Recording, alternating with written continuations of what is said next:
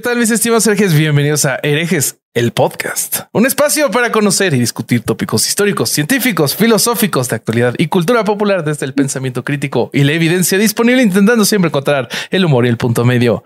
¿Ven cómo no lo puedo hacer igual dos veces? Tiene que, que ¿Qué ser le hiciste diferente. a Bobby Conde?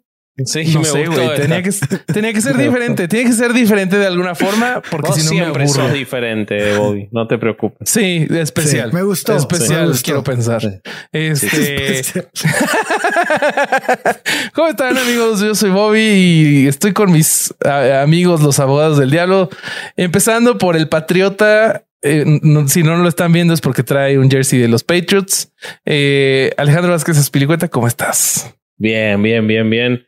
Eh, contento con el tema de hoy porque vos sabés que mi viejo me ha hablado de esta secta desde que yo era chico porque en los 90 de Argentina con Menem nos va a contar seguro mucho más el Corsario sobre las conexiones con, con conservadores y liberales de esta secta, pero era, era un tema muy habitual en mi casa. No sé por qué. Y ayer que le conté, le dije que lo íbamos a ver, me dijo, sí, yo te lo pedí varias veces, así que estoy contento por eso. Mm, Y, y, y vos sabés que hoy pensaba cuando terminaba de preparar el guion que eh, si herejes el podcast se hubiera hecho en los 70, ponele, además de que Bobby hubiera tenido un- una mata gigante de vello un público, mullet. El, el corsario ¿Cómo hubiera sabes tenido que no un, la tiene? un bigote, no, no, se, se corta, se recorta un poquito, se recorta un poquito. Bobby. El corsario hubiera tenido un bigote como actor porno y yo hubiera sido virgen en los 70. Bueno, había chance que yo coja en los 70. eh, pero esta hubiera sido Yo la creo que hubiéramos sido principal. dos. y sí, con esa mata de bello público. Eh, el- esta hubiera sido la secta para hablar en Dejes el podcast.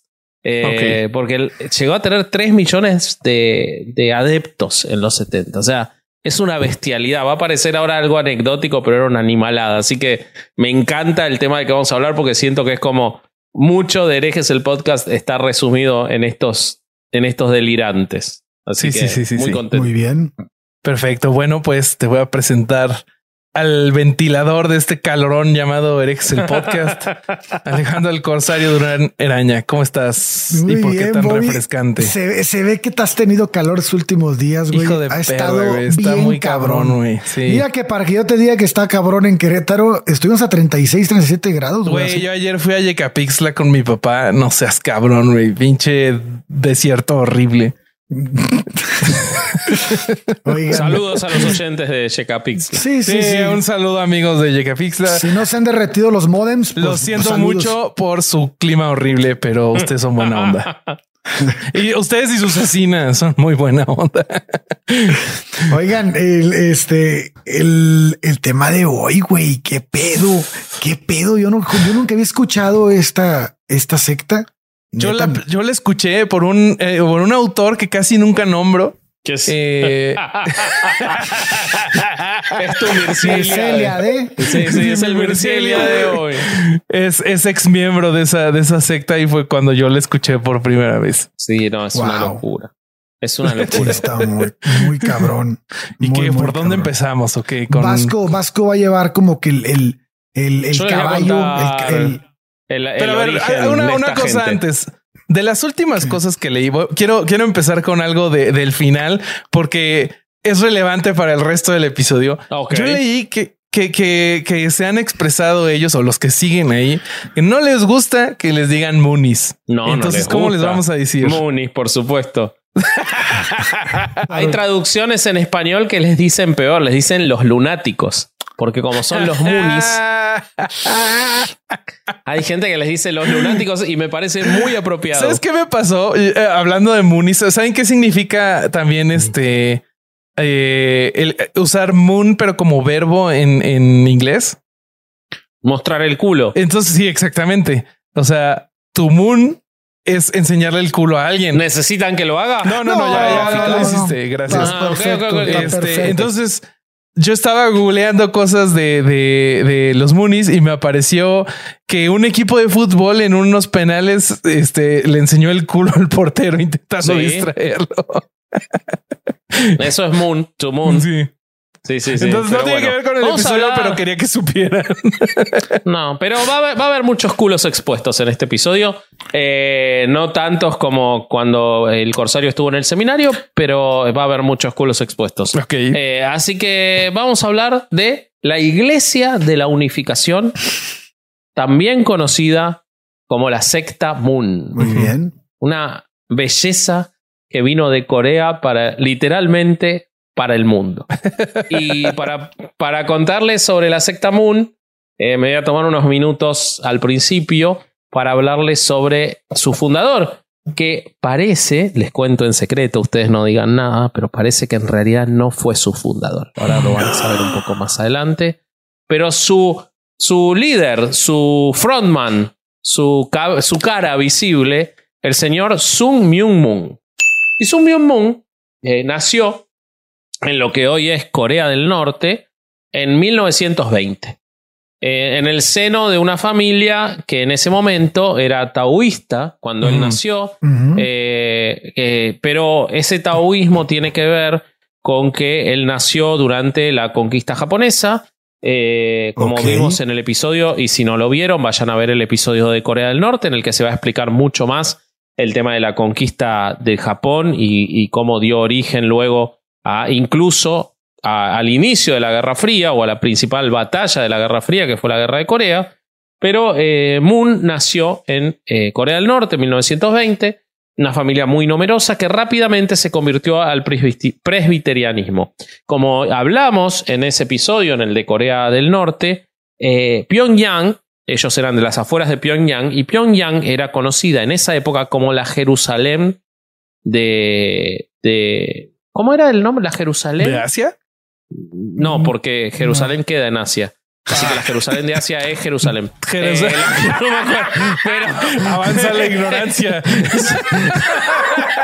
La, santa, la güey. Jerusalén del lejano. lejano. supongo algo así. Eh, no mames, ahora sí me superé a mí mismo.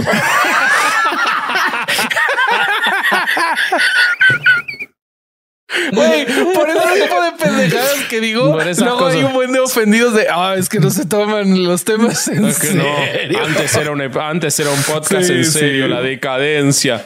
Todos se pueden equivocar. Tiene nombre europeo Jerusalén, perdónenlo. Y la gente que está ahí parece europea. Eh, bueno, entonces, salvo, salvo para mi amigo Jonás. eh, ¿Cómo era? Mitler. Ah, Jonás Mittler. Mittler. Sí. Bueno, entonces eh, güey. eh, era, una, era una ciudad y era una región en la que la ebullición religiosa, a partir de la liberación que provoca. La situación en Corea es, es muy importante para la, la cuestión religiosa de este episodio, así que me voy a tomar un segundo para explicarla. La situación en Corea eh, en cuanto a la religión fue la siguiente. Durante ocho siglos eh, hubo una, una, este, un gobierno en Corea que era la eh, dinastía Joseon. La dinastía Joseon prohibió cualquier tipo de religión que no estuviera vinculada con el confucianismo. Entonces, cual- cualquier cristiano o incluso los budistas corrían riesgo de ser asesinados.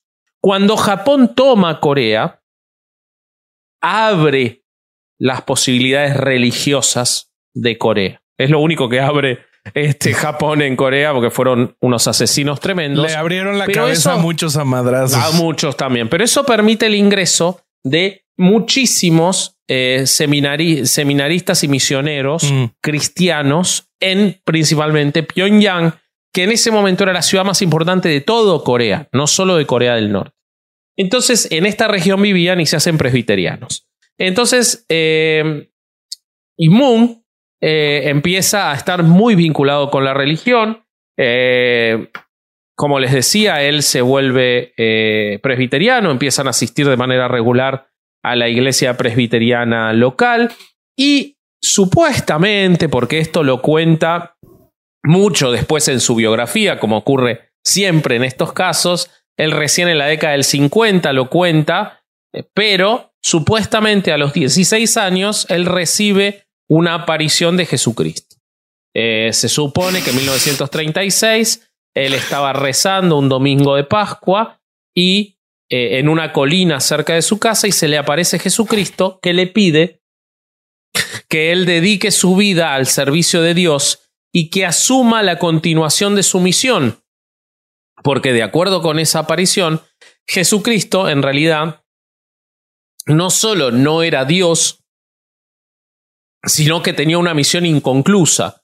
Porque la misión de Cristo no terminaba en la cruz, por eso los, los munis no aceptan la cruz como un símbolo religioso, sino que fue un accidente, que no se suponía que ocurriera la cruz, que la cruz no salvó al mundo, sino que tenía que el plan divino salió mal. Sí, decía, que era un fracaso, güey.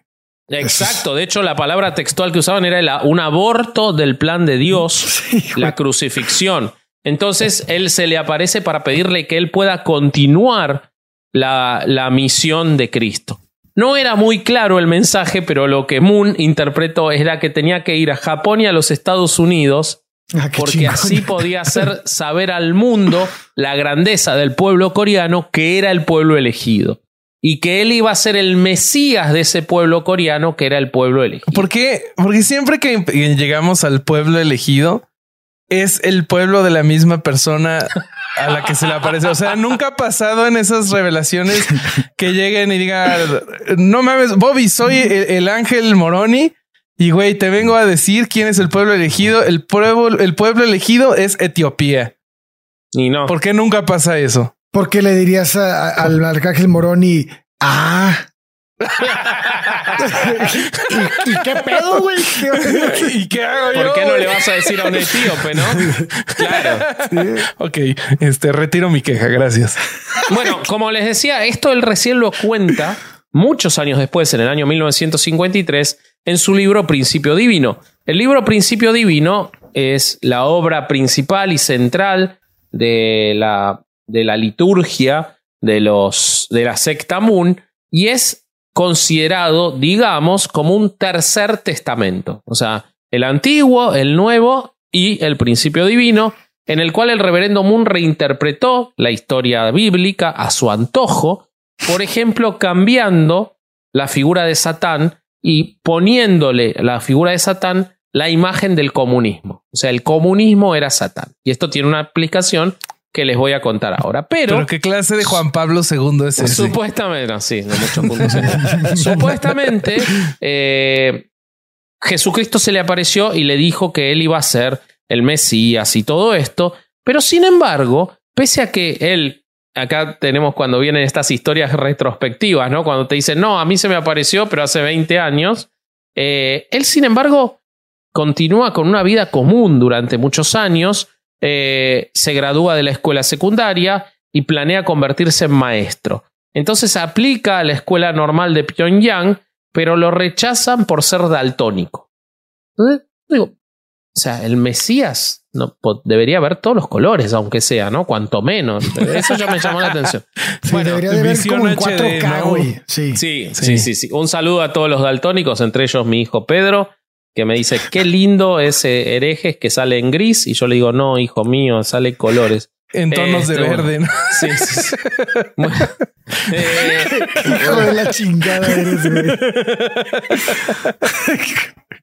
bueno, cuando es rechazado por ser daltónico, eh, viaja a Seúl, que en ese momento no era una, la ciudad principal, e ingresa a un instituto de comercio e industria, eh, que era parte del sistema educativo japonés. Esto es muy importante porque en Seúl no, no está muy claro qué ocurrió, pero hay autores que indican que probablemente en Seúl él fue contactado desde muy corta edad por lo que serían después los servicios secretos de Corea.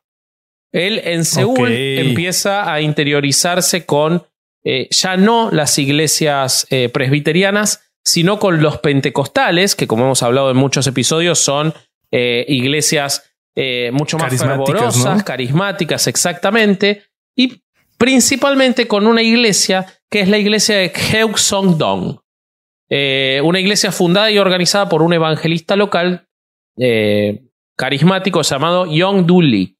¿Por qué es importante esta figura? Porque se supone que todo el libro y la liturgia y todo lo que viene de los Munis en realidad fue plagiado de esta iglesia. ¿Ok? De Young Qué raro, güey. Sí. Que él no fue el cada, autor. cada que mencionas iglesias coreanas, yo lo único que estoy pensando es en el Jesús coreano de 21 Jump Street. Ah, Isaac, yo no- pon- no- qué referencia Jesús coreano. Qué referencia perdida, Bobby, pero me gustó, a mí me gustó. Bueno, entonces él plagia todo, pero claramente después se ocupa de que no se sepa. Eh, Lee, y por qué, algunas evidencias de por qué se podría decir que fue plagiado, eh, este Yong-Du Lee era un, eh, un sacerdote que combinaba el, el, este, las ideas del, catol del cristianismo con cuestiones confusionistas y también, esto lo van a recordar del episodio de Corea del Norte, con todas las ideas chamánicas propias de Corea, que las hablamos en ese episodio. Sí. Cosa que después terminó haciendo Moon. Eh, hacía sermones de seis e incluso ocho horas y él termina siendo Oh. maestro dominical en esta escuela, aprendiendo muchas cosas. Él lee la, la Biblia varias veces de atrás para adelante, adelante para atrás. Era un momento en el que estaba obsesionado y se muda a Japón. Se supone que desde Japón, él en Japón se vuelve muy participante de los movimientos de reunificación de Corea, porque ya había ocurrido el fin de la Segunda Guerra Mundial, ya Estados Sí. Unidos controlaba el sur de Corea y Rusia, la Unión Soviética, controlaba el norte, y él estaba muy metido en los movimientos independentistas, pero se supone que ya informaba a los servicios secretos de Corea del Sur mientras él estaba ahí. Entonces, porque él se mete en ese momento en grupos eh, comunistas, es decir, su, su búsqueda integrista era desde el norte, que era de donde estaban la mayoría de los emigrantes, porque como recuerdan también de ese episodio, en ese momento Corea del Norte era la rica y Corea del Sur era pobre. Entonces la mayoría de quienes vivían como él en Japón eran de Corea del Norte, que era comunista en ese momento. Bueno, él dice que en Japón lo torturaron muchísimas veces, no hay evidencia de esto y eso lo contó en su autobiografía casi 70 años después, en su autobiografía del 2010. Dice que fue golpeado muchas veces por la policía, torturado y encerrado y que él nunca les dio información. Eh, vuelve a Corea, eh, sigue predicando, abre una iglesia, una primera iglesia que todavía no es la, la secta Moon o la, La iglesia chingona, de la unificación. Exactamente. Pero ya inicia con algunos de sus rituales, que no les voy a contar hasta el final del episodio porque son espectaculares, pero que lo llevan a la cárcel. En 1948, Moon es detenido, supuestamente con los cargos de perturbar el orden social. Se supone, él estaba casado ya desde 1943, se supone que estaba teniendo vínculos con una mujer casada y era un delito eh, las relaciones extramatrimoniales en Corea del Norte en ese momento. Y él es detenido y es condenado a cinco años de prisión en un campo de trabajo. Ese campo de trabajo, eh, Steve Pickerton cuenta que eh, era tan terribles esos campos de trabajo que la gente, por ejemplo, se inyectaba querosén en las, ve- en las venas para que se le hagan pústulas o eh, se cortaban dedos con máquinas o se lesionaban extremidades con tal de pasar unos días en la enfermería para tener descanso. O sea, cinco años condenado ahí era casi como una condena de muerte. No había forma de salvarte prácticamente de lo terrible que eran esos campos de trabajo forzados que venían de la tradición rusa, porque recordemos que estamos hablando de 1948 en Corea del Norte, entonces era como un gulag, ¿ok? Ok. Pero tiene, tiene mucha suerte, porque, bueno, suerte, no me gustaría estar ni una semana ahí, él estuvo casi tres años, pero cuando iba a cumplir los tres años en ese campo de prisioneros, se desata la guerra de Corea. Y en el Mm. medio de la guerra de Corea, los norteamericanos llegan hasta ese campo de detenidos, abren las puertas y liberan a todos los detenidos. Mm. El relato cuenta, la historia oficial de la secta Moon cuenta, que cuando él es liberado camina 320 millas para llegar hasta una ciudad en el sur de Corea donde abre su iglesia. ¿Ok? Eh, según él O sea, es cuenta, dice, estas Como son si se palabras hubiera de él. ido caminando a Acapulco, más o menos. Tuvo mucho tiempo para pensarlo, Bobby. Sí, son como No, 500 ya. kilómetros, ¿no?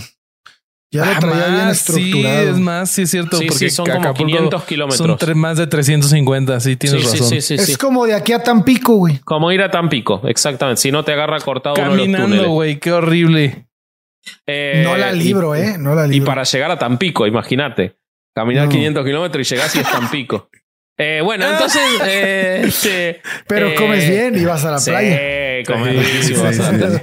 Bueno, Aguante entonces Tampico.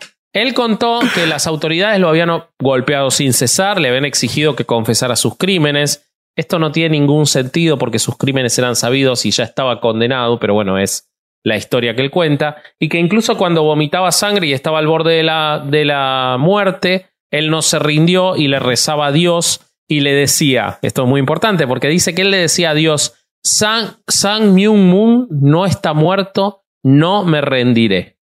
No me dejaré morir de una forma tan miserable. Y es imposible que él haya dicho esto, muchachos, no quiero desilusionarnos, pero es imposible que él le haya dicho esto a Dios, porque en ese momento él no se llamaba San Myung Moon. Ah, Y no se llamaba así porque él se cambió el nombre. Él, su nombre de nacimiento no era Sang Myung Moon, sino que era Moon Young Myung. Que les Güey, va a ¿por qué parecer igual. siento que a- esto, siento que esto es más relevante si sabes coreano, pero para mí es- Y ahora se los voy a hacer relevantes Suena porque como se los voy cuando a avientas una traducir. moneda de clink, clonk, clonk, así. Sí, sí, es como aventar una- una- un sartén por la escalera. Moon Young Moon, Moon Young Myung. Moon Young Myung no era un nombre adecuado para un evangelista cristiano. por, por porque- supuesto que no, güey. Porque Yong. Yong significa dragón. ¿Ok? Y si bien el dragón es una figura sabemos.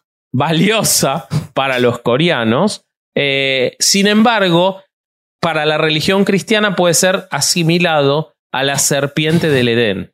Entonces él Mm. tuvo que cambiarse el nombre. Entonces se lo cambió por Moon Sung Myung. Porque el carácter chino luna, que es Moon, significa palabra o literatura. Mientras que el carácter chino sol, que es song, o sea, Moon Song, él tiene luna y sol, compuesto, está compuesto por los términos pescado y cordero, ambos símbolos del cristianismo. Y además significa fresco. Y el carácter Myung, compuesto por Sol y Luna, significa brillantes. Entonces el nombre junto significa la palabra aclarada o la palabra clara. Y ese es el nombre que él se puso. ¿Ok? O sea que él se cambió el Ok. nombre por un nombre que quisiera decir la palabra aclarada. ¿Ok? Bueno, en 1954 él funda la Iglesia de la Unificación. Para esto abandona a su esposa, a su esposa y a su hijo. eh, Los deja donde estaban, alegando que su esposa no entendía su religión. Claramente quien sí entendía su religión era una de las adeptas a la que embaraza, pese a que él estaba casado y pese a que la familia era un elemento central, porque hay un ritual que les voy a contar al final que es espectacular, que tiene que ver con este embarazo. Bueno, la embaraza y no se quiere hacer cargo y la manda a Japón sin nada. Entonces, cuando la expulsa a Japón, eh, ella no, no tenía casi para alimentarse. Le escriben a algunos adeptos que estaban en Japón, le piden que la ayude. Finalmente ella vuelve sin nada a Corea, tiene que reconocer el hijo y divorciarse. Eh, y ese chico nace y él le pone el apellido, pero muere, eh, muere muy chiquito en un accidente de tren. Y él utiliza la muerte, como lo hizo varias veces y lo vamos a ver, para eh, decir que eran los caminos que Dios le ponía y las dificultades que Dios le ponía. Bueno, cuando él funda la iglesia en 1954, la verdad que la funda según los relatos de la propia iglesia y de algunos testigos de la época, él arma la casa de lo que va a ser la iglesia con las cajas de cartón de las raciones que dejaba el ejército de los Estados Unidos en Corea del Sur. O sea, no tenían nada. Y sin embargo, él le pone la iglesia de la unificación de la fe, diciendo que él iba a unificar con esa iglesia la fe del mundo. Los pocos fieles que tenía en ese momento no podían creer el nombre que él había elegido porque les parecía demasiado grandilocuente. Y decían, ¿cómo ese pequeño grupo iba a poder impactar ya no solo en el mundo, sino tan solo en Corea? Eh, esto se intensifica más, esta incredulidad, cuando empieza a recibir muchos este, adeptos y las iglesias cristianas que ya estaban establecidas en Corea del Sur empiezan a objetar permanentemente a la secta Moon. Eh, pero ¿qué pasa? Acá viene un hecho central que Bobby seguramente nos va a poder contar mejor, que es que Moon muy rápidamente desarrolla las técnicas de atracción para adeptos, que son parte de las técnicas principales de casi todas las sectas, eh, fueron desarrolladas por Moon. Y hay una explicación a por qué Moon tuvo esa facilidad, o por lo menos una hipótesis bastante certera. Yo les decía hace un rato que no se sabe si Moon fundó la iglesia, ahora se los voy a contar más adelante, pero se supone que en realidad la iglesia de Moon la fundaron los servicios secretos de Corea del Sur. Y que los servicios mm. secretos de Corea del Sur lo eligieron a él de pantalla y de imagen principal, pero que fue una idea para combatir eh, las ideas comunistas de Corea del Norte, la construcción de mm. esta iglesia, y que parte de lo que le dieron a Moon, además de la posibilidad de hacerse inmensamente rico, fue las técnicas para eh, eh, cooptar adeptos. Entre ellas, y las cuenta Hassan en mucho detalle, está el agotamiento físico, la depravación de sueño, la depravación de alimentos, lo que se conocía como eh, la técnica de la, mm, eh, el bombardeo de amor. Que Tenían como retiros también de aislamiento, ¿no? Que, te llevaban con mentiras a, sus bases y de ahí no, te dejaban salir y te decían, no, uy, te, querías ir, pero no, la camioneta se fue a las 4 de la mañana. No llegaste. Todo eso. Así no dejaba Después les voy a contar cómo además lo hicieron eh, cuando se fueron a Estados Unidos de manera más detallada, pero ya desde Corea y desde muy al principio. Ah, o sea, eso es desde Corea. Yo pensé que hasta Estados Unidos fue que empezaron. Ya desde Corea hacían eso, hacían lo que se llamaba la experiencia agradable, hacían los abrazos de alego, que era hablarle a las personas mucho tiempo de los temas favoritos de las personas y el bombardeo de amor, decirles con nadie vas a estar tan bien como con nosotros. Eso fue desde el principio y fue sumamente exitoso. Tan exitoso fue que para 1957, tres años después, ya había misioneros de la unificación en 116 ciudades de Corea. Ya habían iniciado la capacitación de misioneros en el extranjero. En 1958 ya habían enviado misioneros a Japón en 1959 ya habían enviado misioneros a los Estados Unidos y en 1960 ya estaban los misioneros en Europa. O sea, en, el periodo de seis años ya había enviado misioneros a casi todos los lugares centrales del mundo en ese momento. Y un dato eh, más, que, que eso no fue, no fue, este, bajando de, de, frecuencia, sino aumentando muy fuerte, al menos en Estados Unidos en los 70 la gente que llegó de misioneros eh, era impresionante, era así como entraba dinero, entraba gente, eran muchísimas personas las que llegaron a este Irán, la mayoría japoneses, ¿no? Claro, sí, en Japón se convirtió rápidamente en el lugar principal y lo sigue siendo hoy en día. Bueno, eh, como les decía, ellos utilizan todas estas técnicas para los adeptos y e inmediatamente lo que empiezan a hacer es transformarlos en máquinas de hacer dinero. Porque realmente, si uno ve la historia de Moon, a Moon lo que más le importaba era ganar guita. Eh, entonces los obligaba a entregar todos sus dineros, sí, todos sus bienes, y cuando se agotaba eso, a robarle a su familia, entregar todo. En este momento, estamos antes de 1960, él todavía no tenía planteada la idea de la gran familia, que lo vamos a ver ahora. Entonces todo era eh, un culto a la personalidad. Él fue muy inteligente en correr ese culto a la personalidad, pero en este momento todavía era un tipo de menos de 40 años y lo principal era el culto a la personalidad. Pero la realidad era que Corea era muy pobre en ese momento, entonces lo que le podía sacar a los adeptos era muy poco. Entonces, ¿qué hizo? Los puso a trabajar. Lo primero que hizo fue ponerlos a hacer dibujos, a hacer artesanías, a hacer figuras religiosas y venderlas por todo Corea y por todo Japón. Y todo lo que ganaban se lo tenían que mandar a la iglesia. Eh, pintaban a los soldados estadounidenses, eh, lo que fuera necesario lo hacían. En 1963, con el dinero que logra ganar, él funda el grupo Tonghil. Tonghil significa unificación en coreano. Eh, un grupo que empieza a vender herramientas y piezas de máquinas, pero que rápidamente se extiende a la construcción, los centros turísticos y la fabricación y venta de armas.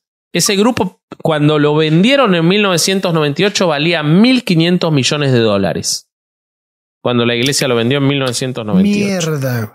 Sí, de acuerdo con un artículo del País, de del diario El País de España de 1999, eh, para ese momento la secta tenía una fábrica de armas pequeñas, de pistolas pequeñas, en el medio de los Estados Unidos. Una de las principales, llamada Cars Arms, que era tan grande que hasta había comprado la fábrica de Tommy Gunn.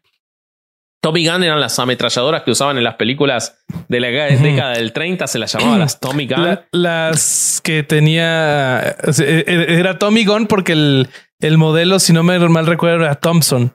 Entonces. Ah, ok. Ajá, y esas eh, se usaban en la Segunda Guerra Mundial, pero y, tenían un cargador recto. Y cuando empezaron eh, en, y en las películas de gangsters, usan el cargador ese redondo. Sí, exactamente. Thompson es la Tommy Gun. en Rocky 5 es Tommy, Tommy, the Machine Gun, ¿te acuerdas? Claro, por eso, por eso. Por eso Bueno, esa, esa fábrica hoy es de la secta Moon. Eh, la compraron, exactamente. No mames, eso no es nada, güey. Y la los negocios, güey. Y la manejaba Justin Moon, el hijo que en el 99 tenía 28 años y que hoy maneja una de las dos divisiones de la secta Moon. Eh, bueno, o sea, los negocios con armas eran eh, una de las, de las tantas cosas que tenían, como nos va a contar Ale. según el relato oficial, desde esa época ya, las autoridades eh, de los Estados Unidos sospechaban de la vinculación de eh, la secta Moon con los servicios secretos.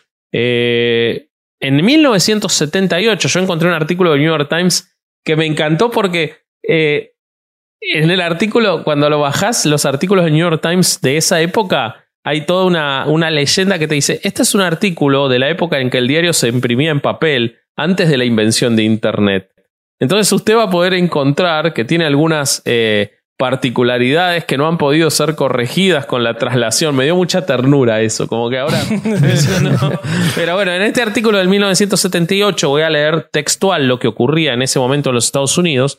Un subcomité de investigación de la Cámara de Representantes, o sea, de lo que serían los diputados en nuestros países, publicó hoy informes de inteligencia que afirman que la Iglesia de Unificación del Reverendo Sung Myung Moon fue fundada por un director de la Agencia Central de Inteligencia de Corea llamado Kim Chong-pil como una herramienta política en 1961. Eh, muchos de los documentos estaban destinados a confirmar las acusaciones de que el gobierno de Corea del Sur, bajo dirección del personal del presidente Park Chung-hee, junto con el gobierno de Corea, organizaron a la iglesia y organizaron un cabildeo abierto y encubierto en 1970 para cooptar funcionarios estadounidenses. Los documentos reforzaron aún más los informes de los altos funcionarios de la administración de que los altos funcionarios de la administración de Nixon estaban al tanto del esfuerzo de este cabildeo. Y yo acá me quiero tomar un segundo, tirarme para atrás y escucharlo al corsario contarme de los vínculos entre la secta Moon y el gobierno de Richard Nixon. No mames, güey. Justo te iba, te, iba a interrumpir para decirte que, que sí, claro. O sea, totalmente el vínculo que existía con la inteligencia en, con, la, con la inteligencia en este, en Corea y el gobierno en Estados Unidos era bastante claro y además está como hasta, hasta, para que se te ponga chirita la piel de, de hasta dónde llegan las conexiones y hasta dónde una, una secta con este, con esos tamaños con esta capacidad económica puede alterar un país entero y un país como Estados Unidos, ¿no? Entonces, este, bueno, todo el mundo se acordará del escándalo, el escándalo del Watergate, ¿no? Claro. Bueno, el que no sepa de qué chingados estoy hablando, fue un gran escándalo político en los Estados Unidos que involucró a la administración del presidente Richard Nixon eh, de 1972 al 74 y que terminó, bueno, con la renuncia de Nixon. Eh, el escándalo se dio porque la administración de Nixon en varias oportunidades intentó encubrir a, eh, su participación en un allanamiento de morada que se dio el 17 de junio de 1972 en la sede del Comité Nacional Demócrata en el edificio de las oficinas Watergate en Washington, D.C. Después de que cinco personas fueron este, atrapadas, que fueron de las que llevaron a cabo el delito, eh, la prensa y el Departamento de Justicia de Estados Unidos conectaron el efectivo que se les encontró en ese momento con el comité para la reelección del presidente. Entonces, sí, fue un trabajo extraordinario del, del, diario Washington Post, que está muy bien reflejado en la película Todos los hombres del presidente. Bueno, exactamente. Entonces, ya con ese contexto, Resulta que después de revisar algunos documentos de la Iglesia de Unificación, se concluyó que los seguidores de Moon organizaron una elaborada campaña a finales de 1973 para defender al presidente Nixon en el juicio ah. político. Esos documentos fueron incluidos en el testimonio realizado por la sesión ejecutiva que publicó un subcomité de Relaciones Internacionales de la Cámara, donde se mostró que el Comité Nacional de Oración y Ayuno, patrocinado por la Iglesia de Moon, estuvo en estrecho contacto con la Casa Blanca y algunos mm. partidarios de Nixon a lo largo del proyecto Watergate. Wow. Entonces, el propósito de la, de la campaña, según un memorándum que se, que se publicó el 29 de diciembre de 1973, era traer nueva vida al arcángel Nixon. No, güey, no. ¿Qué es eso? Y, este, y, este, proyecto era prioridad para Moon, güey. Y, a la, y la forma de vendérselo. el arcángel Nixon. Sí, es una mamada, güey. ¿Qué es esto? Bueno, si, si Moon era el Mesías, todo es posible, claro, ¿no? Claro, claro. Eh, y la forma de venderle a sus seguidores este trip pues era base de milagros, ¿no? Entonces, ¿qué hizo Moon? Ah, pues Moon le dijo a la raza que mientras visitaba Corea en noviembre de 1973, Dios le habló y le dijo que perdonara a Nixon. Wow. Memorandos posteriores eh, de julio del 74 describen las reuniones planeadas entre la iglesia y uno de los asistentes de la Casa Blanca.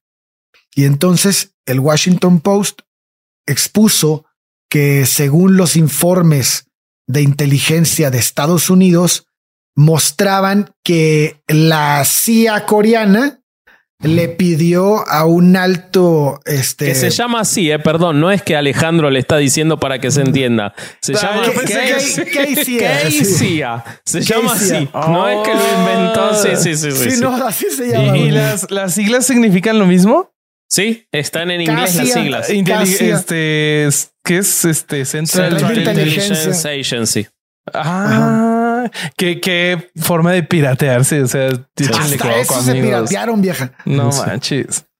Bueno, pues este mostraron que, que esta agencia de inteligencia le pidió a un alto asistente de Moon, que es Bowie Park, no sé si se pronuncia así, Bowie Park, organizar las manifestaciones contra el juicio político en nombre de Nixon.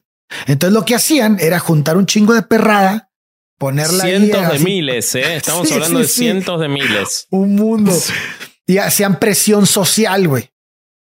Entonces, este está, está bien cabrón porque no es el único presidente con el que se apoya, al que apoyó y al que pues, está también Ronald Reagan, está Bush, de Bush era amigo personal. De Bush era amigo personal, pero Ronald Reagan, lo, que, lo que yo encontré es que no, no, no lo. No, lo, no, lo, no lo apoya ah, directamente, sino como que quería esa agenda. Entonces le da lo que hacía mucho Moon era demostrar su poder.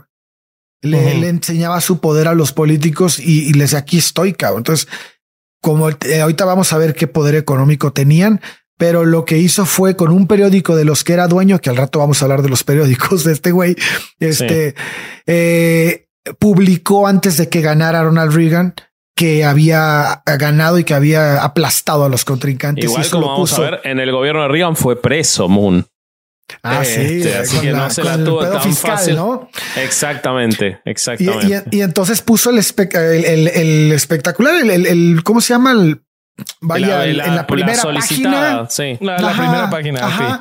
Puso que había ganado por, por, por aplastando a los contrincantes. En el Washington Times. Y Ronald Reagan, no, es otro periódico. Ah, ese es otro. es otro. Ah, ahorita te voy a platicar. Y, ese, y ese lo trae en la, en el brazo, Ronald Reagan, en una entrevista, y dicen que influyó para que ganara después, para que las votaciones aumentaran. Ajá. Entonces, bueno, pues así, así, esos son los nexos que tenía y, los vamos a ir viendo. Que para incluso cómo esto era uno repetitivo. Después de la, de la manifestación y todo, eh, Nixon lo recibe en la Casa Blanca, que para él ah, fue una victoria gigantesca. Sí, o Moon es recibido por el presidente en la Casa Blanca. Pero bueno, volviendo un poquito... está, bien, está bien cabrón y que lo vamos a seguir viendo en el episodio. Cómo como un líder de secta, o sea, de ese calibre, se fue metiendo al mainstream tan descaradamente. ¿No? Yo creo que por la época. Yo creo que le tocó el momento Probablemente, eh, justo. Como que lo veo en retrospectiva. Era profundamente anticomunista, pese a que después eh, fue el principal inversor en Corea del Norte, que ahora lo vamos a, se los voy a contar. yo les traigo una historia de eso que te vas a morir. Pero sí, no, un tipo que tuvo el momento justo y el apoyo de los servicios secretos, ¿no?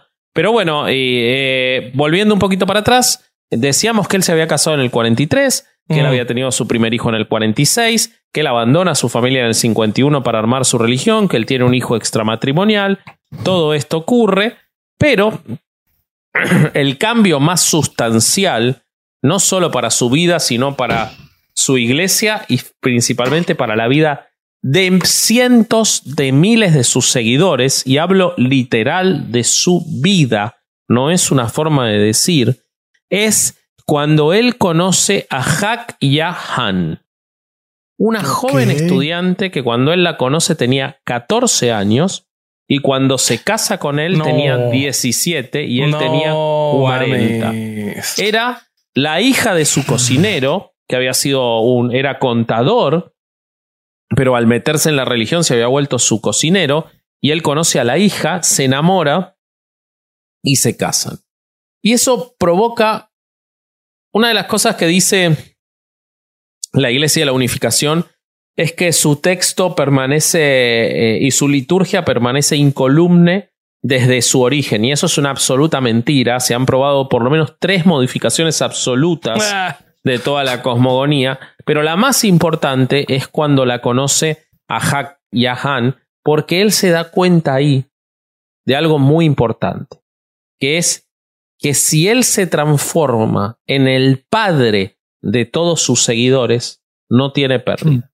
Y cuando la conoce a ella, que a diferencia de su primer mujer y de la segunda, ella sí está muy dedicada a la iglesia, porque los padres están metidos en la iglesia, él se casa y la transforma a ella en la nueva Eva y verdadera madre de todos los seguidores. Y él a partir de ahí modifica y termina de definir lo que va a ser la secta Moon como la gran familia. Y a él y a su mujer como los padres verdaderos. Entonces él dice que Dios se le apareció y le dijo que los padres biológicos de las personas no son los verdaderos padres y que los verdaderos padres son él como el Mesías y su mujer. Y, que y eso termina de perfeccionar las técnicas, esto habla Hassan también, de eh, captación.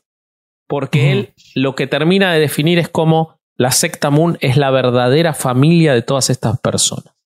Y entonces, ¿cómo tienen que dejar a todas sus otras familias? Esto es a partir de ese matrimonio. Pero él literalmente, además de que transforma su religión en una gran familia, él tiene una gran familia. Entonces, les voy a contar que él a partir de ese casamiento, cuando ella tenía 17 y él 40, tienen 14 hijos.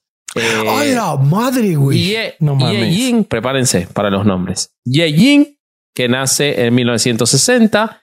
Yo Jin, que nace en 1961 y muere en 2008. Ye ah. que suena igual pero es distinto, que nace en 1964 y muere al mes. Eh, In ah, que nace en 1965. Heu Ella va a ser importante. Injin va a ser importante después.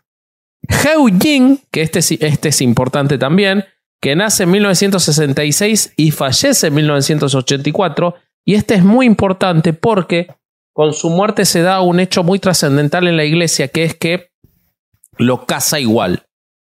Pese a que se había muerto, eh, y es como estaba comprometido con la hija de su número dos, que era Jung de apellido, la casa, los casa post-mortem, porque dice que si no, no va a poder ascender al cielo.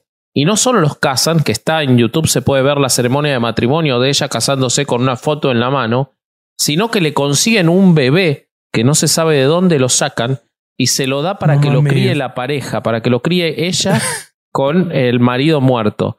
Se la verdad hubiera estado bastante mejor que hubieran tenido al cadáver en la boda, de cuerpo. Eso hubiera estado mamalón. bueno, eso hubiera estado bueno.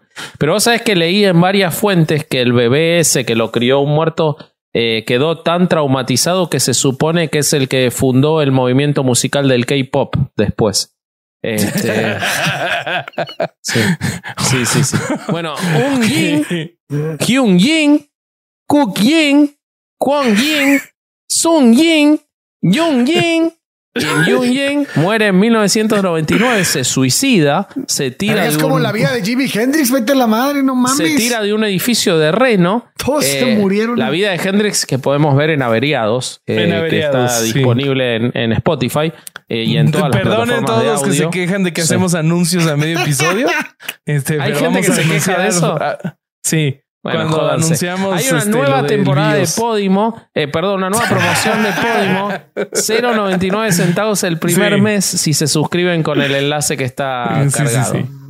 bueno, eh, Young Jin, que nació en 1978, se suicidó en 1999 y él también es importante porque en 1999 la iglesia estaba en franca decadencia, había perdido muchos fieles y Moon utiliza la muerte de su propio hijo para decir que había muerto por culpa de la falta de fe de los fieles. Eh, pese a que se había suicidado después de una noche de casino y probablemente falopa, él le echó la culpa a todos los fieles de la muerte de su hijo. Okay. Ying, también llamado John, que nació en 1979 eh, y que hoy es creo que uno de los líderes de la secta. Yang Ying y Yang Ying. Todos, o sea, todos les juro, Jin Jin. Juro que todos se escriben distinto. Bueno, eh, nacen estos 14 hijos. Él convierte a la cuestión de la familia en lo central. Eh, dice que eh, la misión individual tiene que quedar de lado y construye a partir de esto lo que es el rito, que seguro que lo vieron, más importante y además el más famoso de la secta Moon, que son las bodas masivas. Eh, si no ah, lo vieron, los invito a buscar en YouTube. Seguro que Isaac ahora va a subir imágenes de las bodas masivas de la secta Moon. Eh, Muchas escogidas de a dedazo. Exactamente, eso es lo principal. lo que hacía Moon era elegir entre sus fieles. Él decía que tenía una capacidad sobrenatural para poder leer en pocos segundos a dos personas y encontrar la conexión que iban a tener. Entonces los casaba sin que se conocieran, muchas veces personas que ni siquiera hablaban el mismo idioma, y los casaba en estas ceremonias masivas, eh, que además tenían varias condiciones. Moon eh, fue un obsesivo con el sexo, toda su vida, ya les voy a contar al final los rituales que hacía. Pero sí, Moon 14 hijos. Era un, un obsesionado con el sexo y si eso no es nada, papi, ¿eh? ahora vas a escuchar. Pero este, cuando se casaban, tenían que tomar un, una especie de látigo corto de cuero y el hombre golpeaba a la mujer en tres oportunidades, fuertemente. Si en esas tres oportunidades ella no mostraba el suficiente dolor, o sea, la contrición, lo tenía que golpear tres veces más. Luego de esto, ella lo golpeaba tres veces a él y se repetía lo mismo. Y después de esto, tenían que Muy estar. BDSM, ¿no? Sí, total. 40 días sin tener relaciones sexuales. Y recién después de esto podía consumarse el matrimonio. Obviamente, el único que estaba exceptuado de esto era el propio Moon, ¿no? Que no tenía que cumplir con eso. Y no lo tuve que cumplir en su, cumplir en su matrimonio. Bueno, él decía algunas estupideces, o sea, no son estupideces, pero eran estupideces a la forma en que él se conducía, como por ejemplo, que la familia era más importante porque Dios había creado al hombre y a la mujer para unirse en matrimonio y crear familias en las que adquiriéramos la plenitud del amor y la bondad, que esto era lo que enseñaba la unificación, que los niños estaban destinados a recibir el amor de sus padres, su comida, calidez y cuidado. Eh, esto es muy loco porque él se dedicó sistemáticamente a alejar a niños de sus padres. Lo que pasa es que, claro, él decía que ellos eran los verdaderos padres y que los biológicos no lo eran. Eh, y además los hacía morir de hambre porque les daba de comer arroz nada más. Así que no se entiende lo de la comida. Pero bueno, él decía que el amor de los hermanos tenía la misma cualidad eterna que el amor conyugal hermanos, entiéndase como los demás que estaban en la secta y no como los hermanos biológicos. Eh, y él había rastreado la ausencia de familias ideales eh, a partir de la caída humana, es decir, el pecado original, que había separado a la vida familiar de la presencia co-creadora de Dios, y que entonces él tenía que construir el renacimiento de la familia. ¿okay? Entonces él invitaba a la gente a participar de la bendición, eh, que era esta, esta eh, ceremonia masiva del matrimonio, que cortaba el vínculo con Satanás e injertaba a las parejas en el linaje de la sangre original de Dios. Eh, bueno, entonces en este camino para establecer la idea original de la creación de Dios, que se había perdido en la época de Adán, que se había abortado con la ejecución prematura del Señor Jesús, y que solo se podía recuperar a partir del éxito que tuvieran el reverendo Moon y su esposa para eh, recuperar la, eh, el camino de Dios. ¿no? Entonces, algunos números que les voy a dar. En 1960, él casó a tres parejas. Para 1961 ya casó a 33. En 1962 casó a 72, todas en la misma ceremonia, ¿no? Eh, en 1963 ya casó a 124. En el 68, 420. En el 70 ya casó a 777 y ya había ahí parejas de Japón y de los Estados Unidos. En 1975 ya casó a 1800. En 1982, eh, en el Madison Square Garden, la primera ceremonia que se celebra fuera de los Estados Unidos, poco antes de ir preso, casa a 2.075 parejas. El 14 de octubre del 82 casa a 6.000 parejas. En perdón, esto el 14 de octubre.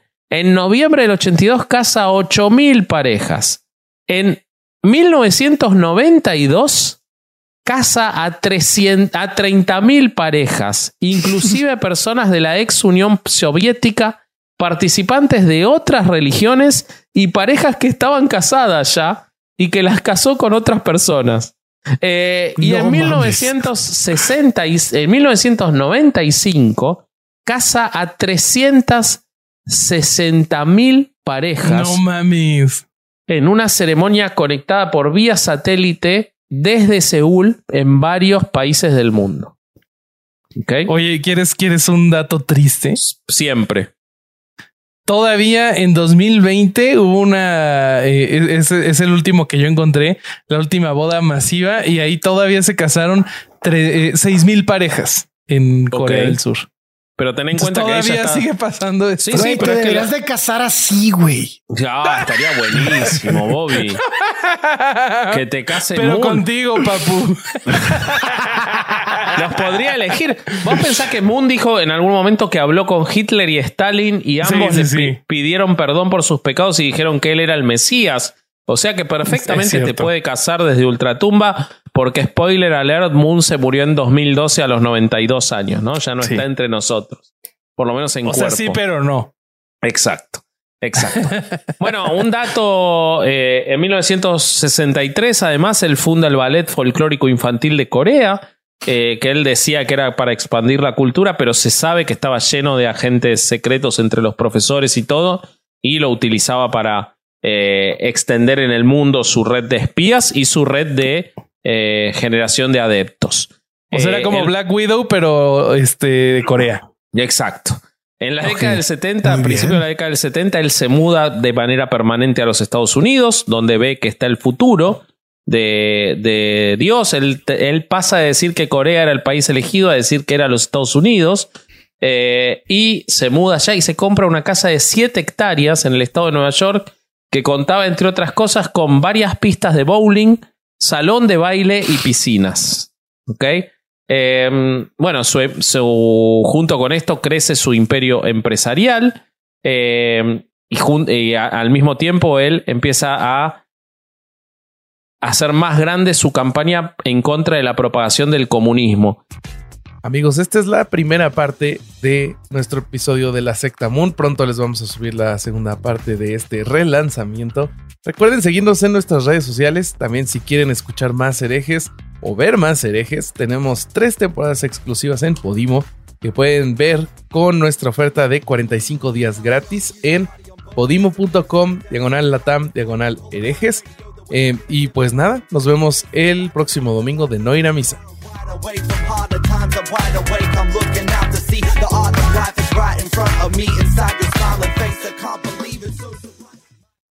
¿Estás listo para convertir tus mejores ideas en un negocio en línea exitoso? Te presentamos Shopify.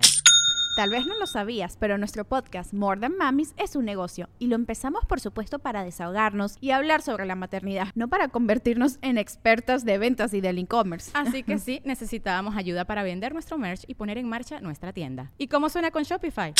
Llegó otra venta. Shopify es la plataforma de comercio que está revolucionando millones de negocios en todo el mundo. Ya seas un emprendedor desde tu casa o desde donde sea, Shopify es la única herramienta que necesitas para iniciar, administrar y hacer crecer tu negocio sin dificultades. Con Shopify puedo gestionar pedidos, envíos y pagos desde cualquier lugar, brindándote toda la información y estadísticas de tus ventas al detalle. Regístrate para un periodo de prueba con tan solo un dólar al mes en shopify.com barra sonoro, todo en minúsculas Ve a shopify.com barra sonoro para llevar tu negocio al siguiente nivel. Shopify.com barra sonoro.